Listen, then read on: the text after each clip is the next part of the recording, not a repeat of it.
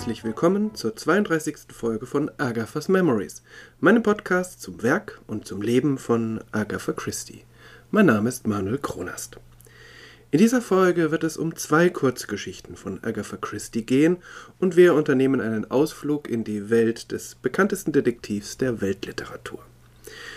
Wir schreiben das Jahr 1924. Agatha Christie befindet sich privat und beruflich eigentlich in ruhigem Fahrwasser. Ihre Bekanntheit steigt, sie steht kurz vor einem Vertragswechsel, der sie finanziell deutlich besser steht. Es ist außerdem das zweite Jahr, in dem sie literarisch vor allem mit Kurzgeschichten an die Öffentlichkeit tritt. Einem Roman, The Man in the Brown Suit, stehen 34 Kurzgeschichten gegenüber, wenn ich richtig gezählt habe. Das ist ein Fünftel aller Kurzgeschichten, die sie je veröffentlicht hat.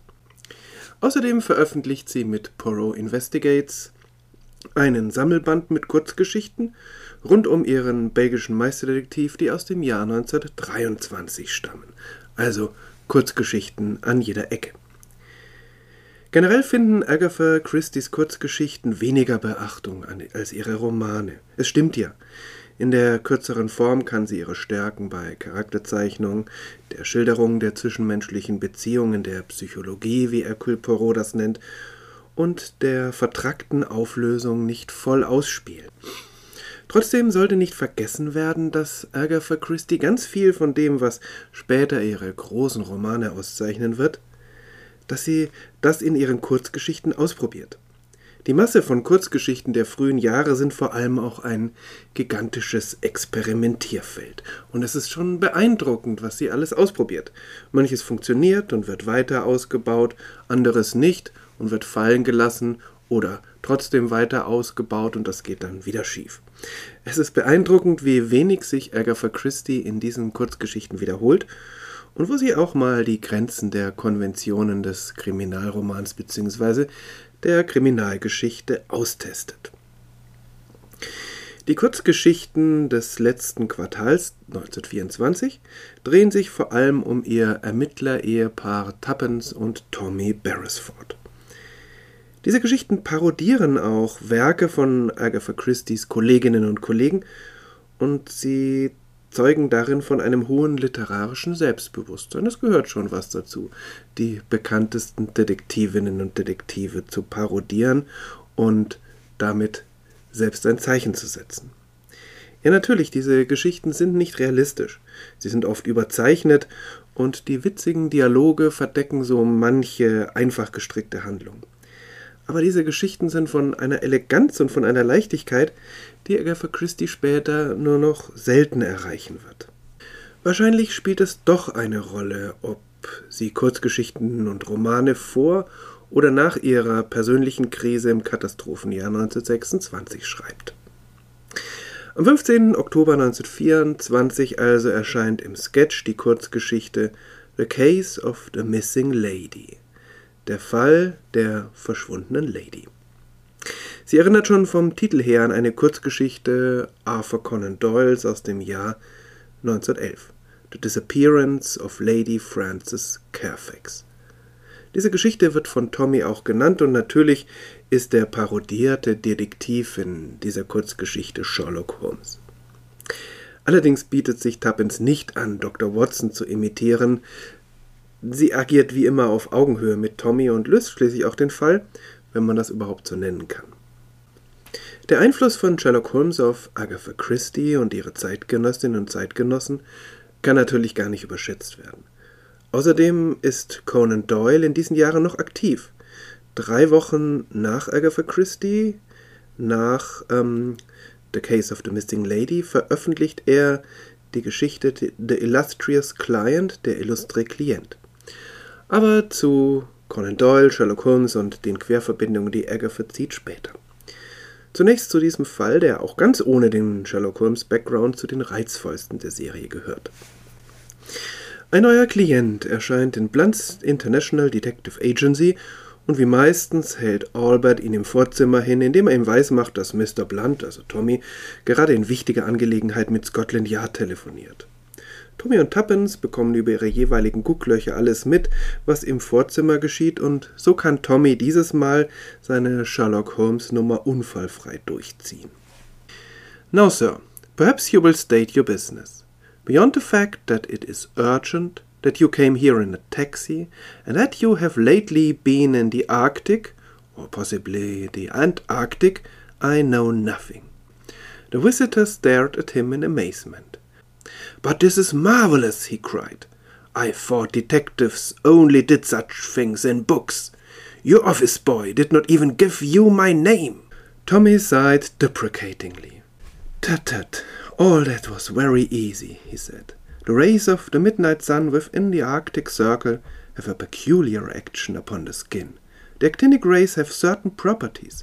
I'm writing a little monograph on the subject shortly. But all this is wide of the point. What is it that has brought you to me in such distress of mind? Nun, Sir, vielleicht mögen Sie mir Ihre Angelegenheit vortragen. Abgesehen von der Tatsache, dass sie dringend ist, dass Sie in einem Taxi hergekommen sind und dass Sie kürzlich in der Arktis gewesen sind, vielleicht auch in der Antarktis, weiß ich nichts. Der Besucher starrte ihn erstaunt an. Aber das ist wundervoll, rief er aus. Ich dachte, dass Detektive so etwas nur in Büchern machten. Ihr Bürojunge hat Ihnen nicht mal meinen Namen verraten. Tommy seufzte herablassend. Das war alles sehr einfach, sagte er. Die Strahlen der Mitternachtssonne innerhalb des nördlichen Polarkreises haben einen besonderen Einfluss auf die Haut. Die arktischen Strahlen haben besondere Eigenschaften. Ich werde in Kürze eine kleine Monographie zu diesem Thema verfassen. Aber das geht weit an der Sache vorbei.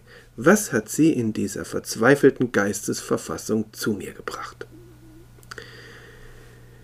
Die scheinbar logische Erklärung Tommys ist natürlich einerseits Unsinn und zweitens nur ein Bluff, denn Tommy weiß natürlich genau, wer der Besucher ist und wie er heißt, aber sie entspricht sehr gut den Eingangssequenzen vieler Sherlock Holmes Geschichten, in denen entweder die Klienten oder Dr. Watson durch ähnlich verblüffende Schlussfolgerungen des Meisterdetektivs beeindruckt werden. Tommys und Tuppences Besucher ist Gabriel Stevenson, ein berühmter Polarforscher und ein Bulldozer von einem Mann. Intellektuell ist er vielleicht etwas einfacher gestrickt, aber wenn er sich erst einmal etwas in den Kopf gesetzt hat, ist er davon nicht abzubringen. In diesem Fall geht es um seine Beziehung zur Witwe Mrs. Lee Gordon. Vor seiner letzten Expedition, also vor zwei Jahren, hat er sich mit ihr verlobt und schwärmt in höchsten Tönen von ihr. Sie sei die richtige Frau für einen Forscher. Nun ist er von seiner Expedition etwas früher als geplant zurückgekehrt, aber er kann seine Verlobte nirgends finden. Sie ist nicht zu Hause und dort, wo sie angeblich zu Besuch sein soll, ist sie auch nicht. Sie ist einfach verschwunden. Ihre Tante, bei der sie sonst wohnt, Lady Susan, weicht seinen Nachfragen aus, und als er die Antworten aus ihr herausgeholt hat, führen sie ins Leere, und das kommt ihm sehr verdächtig vor. Vor allem, weil Lady Susan, so hat er zumindest das Gefühl, die Verbindung zwischen ihm und Mrs. Lee Gordon zu missbilligen scheint. Er selbst kann sie auch nicht leiden, weil sie dick ist, und dicke Frauen verabscheut er ebenso wie dicke Hunde. Er ist auch da ein Mann von Prinzipien. Als dann auch noch ein Telegramm von seiner Verlobten ankommt, dass sie nach Monte Carlo gefahren ist, hat er genug. Er ist sich sicher, dass das Telegramm eine Fälschung ist, dass überhaupt ziemlich viel faul ist in der ganzen Angelegenheit, und er bittet Blunts Detektei, also Tommy und Tuppen, um Hilfe. Tommy sagt zu und verleiht dieser Zusage Nachdruck, indem er seine Sherlock Holmes Rolle vollendet. He picked up a violin which lay on the table and drew the bow once or twice across the strings. Tuppence ground her teeth and even the explorer blanched. The performer laid the instrument down again. A few chords from Moskowskensky, he murmured. Leave me your address, Mr. Stevenson, and I will report progress to you. As the visitor left the office, Tuppence grabbed the violin and, putting it in the cupboard, turned the key in the lock. If you must be, Sherlock Holmes, she observed, I'll get you a nice little syringe and a bottle labeled cocaine. But for God's sake, leave that violin alone. If that nice explorer man hadn't been as simple as a child, He'd have seen through you. Er nahm die Violine auf, die auf dem Tisch lag, und zog den Bogen ein oder zweimal über die Saiten. Tappens knirschte mit den Zähnen und selbst der Forscher erbleichte. Der Künstler legte das Instrument wieder ab. Einige Akkorde von Moskowskensky, murmelte er. Lassen Sie mir Ihre Adresse da, Mr. Stevenson, und ich werde Ihnen von den Fortschritten berichten. Während der Besucher das Büro verließ, ergriff Tappens die Violine, legte sie in den Schrank und drehte den Schlüssel im Schloss herum. Wenn du Sherlock Holmes sein musst, bemerkte sie, werde ich dir eine nette kleine Spritze besorgen und eine Flasche, auf deren Etikett Kokain steht. Aber um Himmels willen, lass diese Violine in Frieden. Wenn dieser nette Forscher nicht so einfältig wie ein Kind gewesen wäre, hätte er dich durchschaut. Tommy und Tuppence nehmen die Ermittlungen auf. Sie stoßen auf eine alte Villa, in der ein zwielichtiger Mediziner waltet. Sie dringen tatsächlich zu Mrs. Lee Gordon vor, aber dann ist doch alles ganz anders. Die Auflösung ist nicht nur überraschend, sondern auch genial. Aber, weil Agatha fair spielt, für Leserinnen und Leser durchaus vorauszuahnen. Wenn Agatha Christie die Atmosphäre der Sherlock Holmes Geschichten nicht so wunderbar getroffen hätte. Für mich ist das die bisher stärkste der Geschichten und hier lässt sich im Vollsinn von einer Parodie sprechen. Mit dem Verschwinden von Lady Frances Fairfax allerdings hat das Ganze nur auf den ersten Blick etwas zu tun. Aber dazu gleich.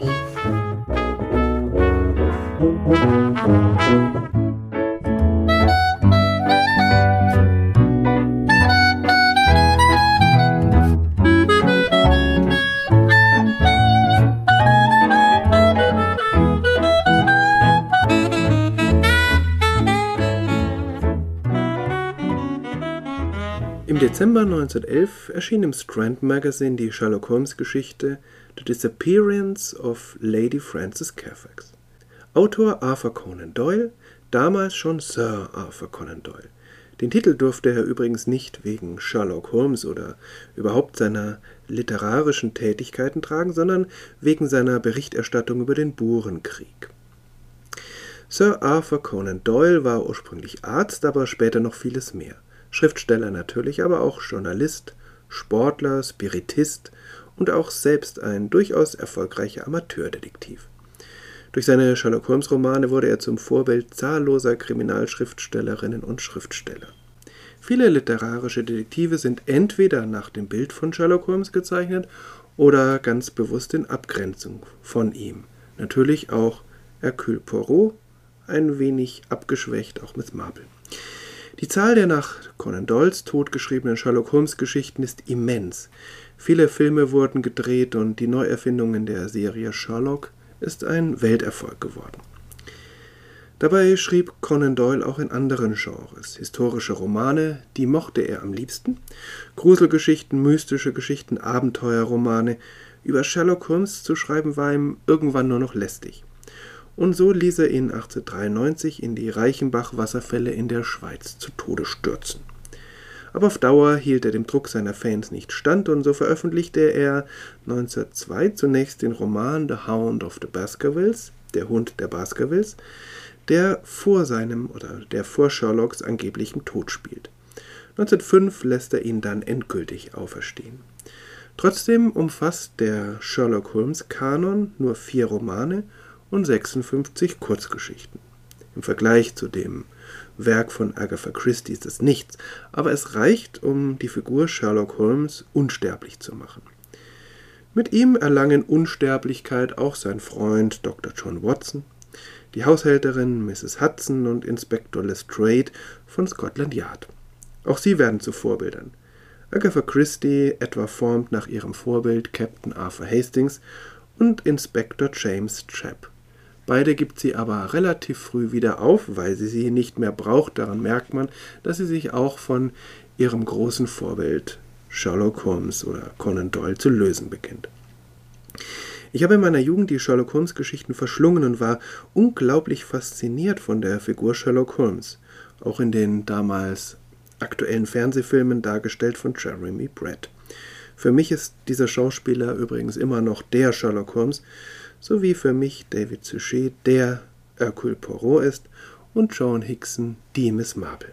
Lange Jahre habe ich dann gar nichts von Sherlock Holmes gelesen und als ich mir dann die Geschichte von Lady Frances Fairfax vornahm, merkte ich zunächst, dass das sicher nicht die stärkste Sherlock Holmes Geschichte ist.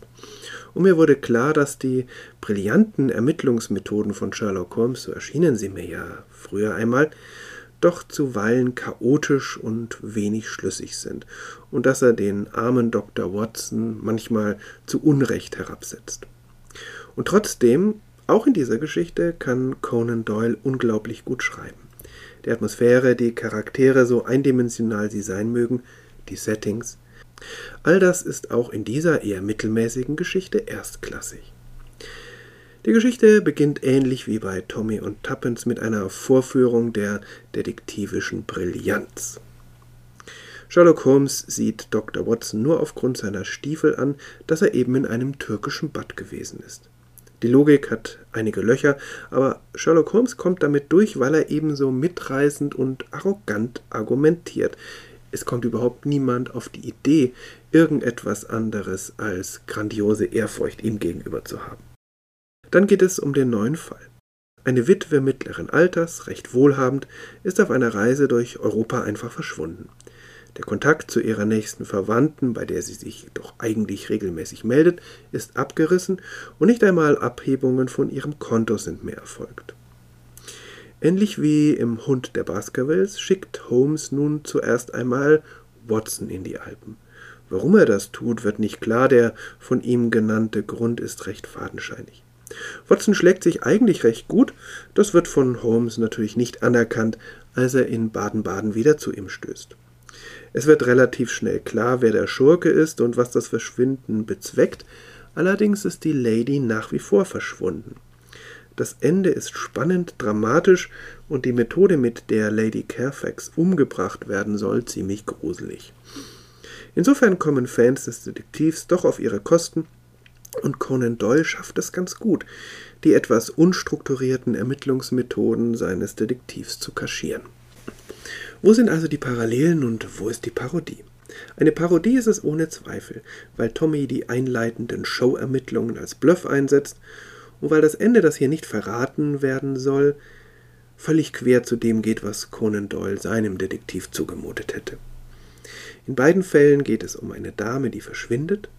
Es gibt eine nahe Verwandte, die selbst ratlos darüber ist, und einen ungehobelten Verehrer mit dem Herzen auf dem rechten Fleck und strengen Prinzipien. Auch die Art der Ermittlungen erinnert durchaus daran, wie Sherlock Holmes es angegangen wäre. Die Violine ist natürlich unverzichtbar. Als Agatha Christie 1924 diese Geschichte schrieb bzw. veröffentlichte, konnte sie natürlich gar nicht wissen, dass sie wenige Jahre später, also 1926, in ihrem schrecklichsten Lebensjahr wahrscheinlich, dass sie dann selbst eine Dame, die verschwindet sein würde. Und so mussten wahrscheinlich die Leserinnen und Leser des Sammelbandes 1929 auch daran denken, nicht nur an Lady Frances Carfax von Conan Doyle und mit Sherlock Holmes. Insgesamt eine gelungene Parodie, die erste dieser Kurzgeschichtenserie und eine schöne Hommage an Conan Doyle. Ob er selbst diese Geschichte irgendwie wahrgenommen hat, ich weiß es nicht. Sowohl Conan Doyle als auch Agatha Christie waren regelmäßige Gäste der Abendessen, zu denen sich in den späten Zwanzigern Kriminalschriftstellerinnen und Schriftsteller trafen, um sich einfach mal auszutauschen über ihren Beruf, über die Probleme oder auch die Freuden dieses Berufs.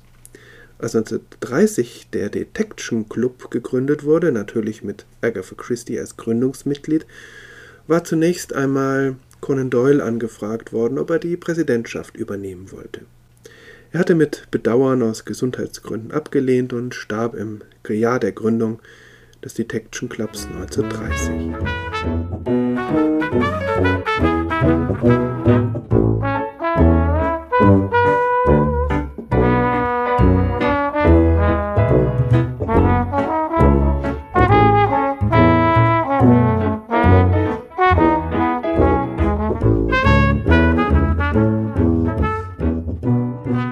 Ich hatte ja von zwei Kurzgeschichten für diese Folge gesprochen. Der nächste Fall für Tommy und Tuppence nimmt den Faden der Spionagegeschichte wieder auf. The Blind Man's Buff. Der deutsche Titel heißt völlig korrekt Blinde Kuh. Veröffentlicht wurde die Kurzgeschichte am 26. November 1924, also doch etwas später als die Geschichte um die verschwundene Lady. Offenbar wollte Agatha, dass im Sammelband Partners in Crime die beiden Stränge besser verteilt waren. Deshalb zog sie die Spionagegeschichten zum Teil etwas nach vorne, so auch diese Geschichte, die im Sammelband das zehnte Kapitel wird. Auch dieses Mal hatte ich keine Möglichkeit, eines der parodierten Werke zu lesen. Das ist schade.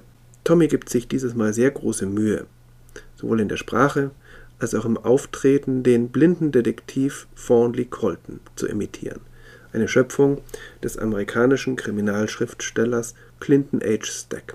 Clinton H. Stack ist der zweite US-Amerikaner, der in dieser Sammlung parodiert wird. Seine Karriere war leider keine lange. Er starb 1916 im Alter von 27 Jahren bei einem Autounfall. Davor aber erfand er einen der ersten blinden Detektive der Weltliteratur, Thornley Colton, genannt der Problemist. Das wenige, was ich über diesen Detektiv erfahren konnte, zeigt, dass er wohlhabend war, blind natürlich, sehr selbstsicher auftrat und einen charakteristischen Sprachstil hatte, den Tommy zu imitieren versucht. Mehrfach benutzt Tommy den Ausdruck The Keyboard of Silence, die Klaviatur der Stille. Seinen fehlenden Sehsinn gleicht Thornley Colton durch deutlich geschärfte andere Sinne aus und er benutzt als Hilfsmittel einen hohlen Gehstock, der ihm offensichtlich durch seine Schwingungen einiges verrät. Das Ermittlerduo hat vom Geheimdienst den Hinweis bekommen, dass sie unter verstärkter Beobachtung durch feindliche Mächte stehen, dass ihre Tarnung endgültig aufgeflogen ist und dass sie sich etwas zurückhalten sollen. Und deshalb kommt Tommy auf die Idee, einfach mal auszuprobieren, wie es ist, als blinder Detektiv unterwegs zu sein. Er setzt sich dafür eine Augenbinde auf und lässt sich von Tuppence ins Hotel Blitz zum Essen ausführen. Das führt zunächst zu manchen kleinen Unfällen und witzigen Dialogen. Im Blitzhotel werden sie aber auch von einem Mann angesprochen, dessen Tochter entführt wurde. Tommy willigt ein, trotz seiner angeblichen Blindheit mitzugehen. Aber natürlich ist es eine Falle. Ermittelt wird hier wieder wenig, schließlich befinden wir uns im Spionagestrang. Aber auch jetzt ist Tommy geistesgegenwärtig genug, die Falle zu riechen und Gegenmaßnahmen zu treffen. So kommen er und Tappens wieder einmal heil heraus, trotz der ausgeklügelten Todesmethode, der sein Entführer schließlich selbst zum Opfer fällt. Am Ende übrigens gibt Tommy eine beträchtliche Spende für St. Dunstans, eine Organisation, die vor allem britischen Veteranen mit Sehbehinderungen oder Blindheit hilft. Die Organisation gibt es heute noch, sie heißt jetzt Blind Veterans UK. Tommy bemerkt dazu, Lord, it must be awful not to be able to see. Mein Gott, muss es schrecklich sein, nicht sehen zu können. Das war die 32. Folge von Agatha's Memories. Beim nächsten Mal parodieren Tommy und Tuppence den tatsächlichen ersten Präsidenten des Detection Clubs, Gilbert Keith Chesterton, mit seinem Detektiv Father Brown. Eine wunderbare Geschichte. Bis dahin, alles Gute.